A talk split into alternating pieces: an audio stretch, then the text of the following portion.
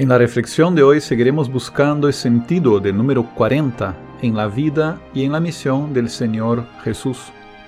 Hoy vamos a echarle una mirada al pasaje de Mateo 4, versículos 1 al 13, y descubrir algunos misterios escondidos en la primera cuarentena del Señor, los 40 días y 40 noches en el desierto, donde el Señor tuvo que pasar por pruebas y tentaciones.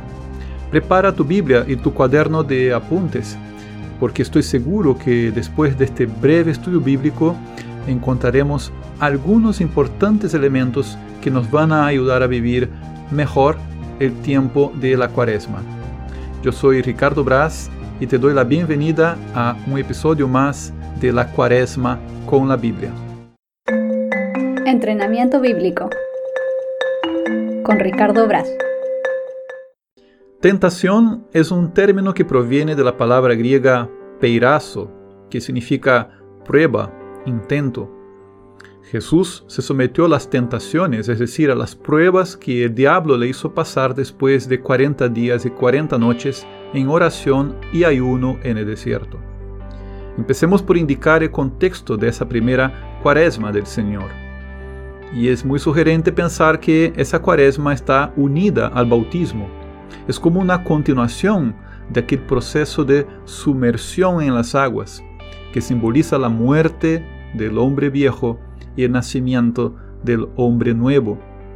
El Espíritu Santo, que está con el Hijo en la unidad del Padre, y que lo unge desde su concepción, lo leemos en Lucas capítulo 1, es el que lo unge en el bautismo y lo mueve al desierto. La cuarentena en el desierto es un tiempo intenso de preparación para la gran misión que Jesús realiza. El texto de Mateo 4, versículo 1, nos indica que Jesús fue movido por el Espíritu a subir al desierto. ¿Qué significa esa subida? Ya desde el siglo IV, la tradición de la Iglesia considera que el monte Duc, que significa Atalaya, que se yergue unos 500 metros sobre el valle del río Jordán y que custodia la antigua ciudad de Jericó, sería el monte de la cuarentena, Diebel Carantal, como lo llaman hoy los palestinos. En las cuevas de aquella montaña habitaron monjes en la era cristiana bizantina. Geográficamente el desierto sería aquella región al norte del mar muerto, en la depresión geológica más profunda del planeta. El Hijo de Dios vino de lo más alto del cielo para ser bautizado y probado en la región más baja de la tierra, para experimentar la humanidad joicos, hecha de polvo. Jesús lleva a su plenitud lo que había sido anunciado en los 40 días de diluvio. Se sumerge en las aguas y realiza un nuevo comienzo, así como en tiempos de Noé. Una paloma baja a la tierra e indica la llegada del momento oportuno para una nueva creación. Jesús lleva a su plenitud los 40 años del éxodo y del reinado de David. Es la hora de que Israel conozca la llegada de un reino distinto, el reino de los cielos. Jesús repite los 40 días de Moisés y Elías. 40 días y 40 noches, un tiempo de intensa oración, como ya hemos comentado anteriormente, y de un ayuno total no como los ayunos habituales de los judíos, que también lo practican hoy en día los islámicos, que termina con la llegada de la noche y se retoma al amanecer.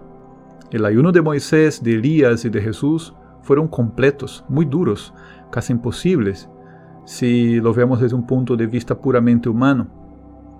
¿No habría sentido el aguijón del hambre durante aquellos 40 días?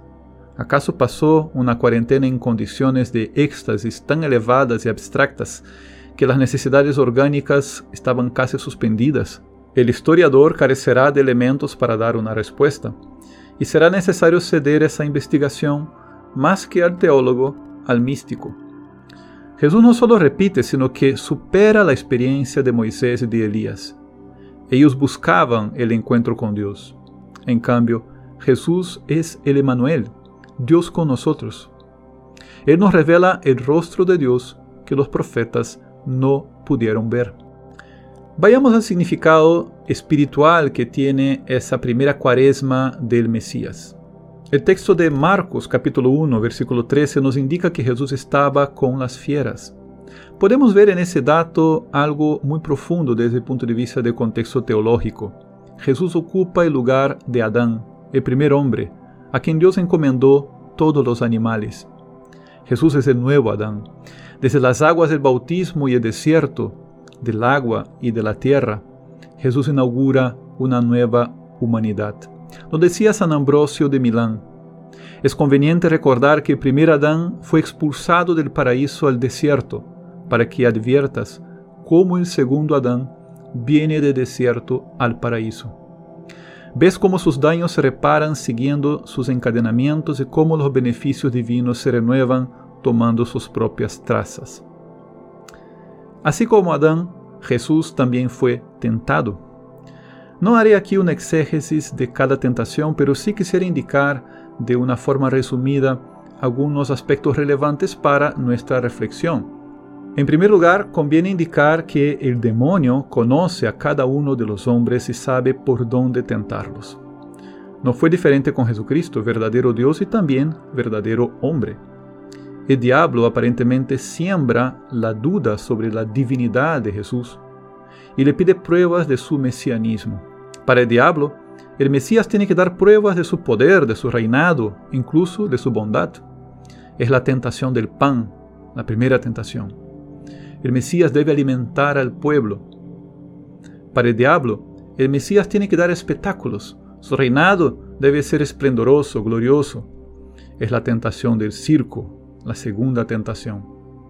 El Mesías debe entretener al pueblo pan y circo. ¿Cuántos reyes, condes, duques, presidentes, gobernadores, alcaldes, primeros ministros no han caído en esas tentaciones a lo largo de la historia de la humanidad?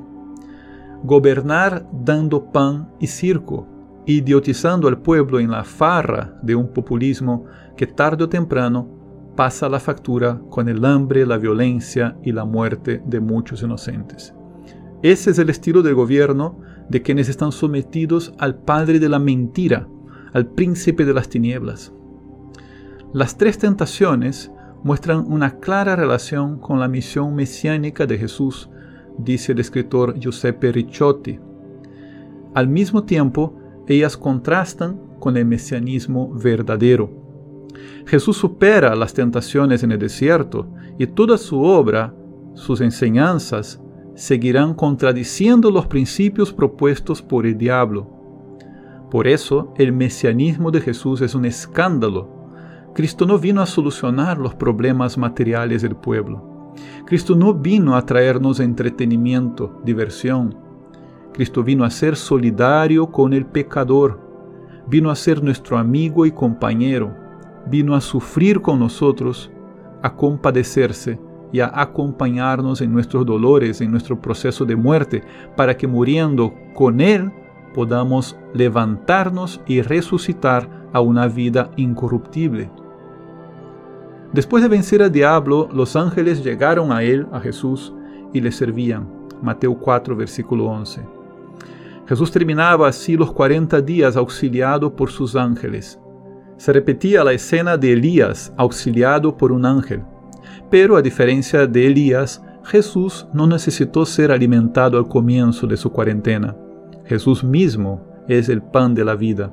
Jesús sabía que no solo de pan vive el hombre, sino que el hombre vive de todo lo que sale de la boca del Señor. Deuteronomio 8, versículo 3. Una vez más, lo anunciado por los profetas es superado por Cristo. El diablo fue vencido, pero momentáneamente.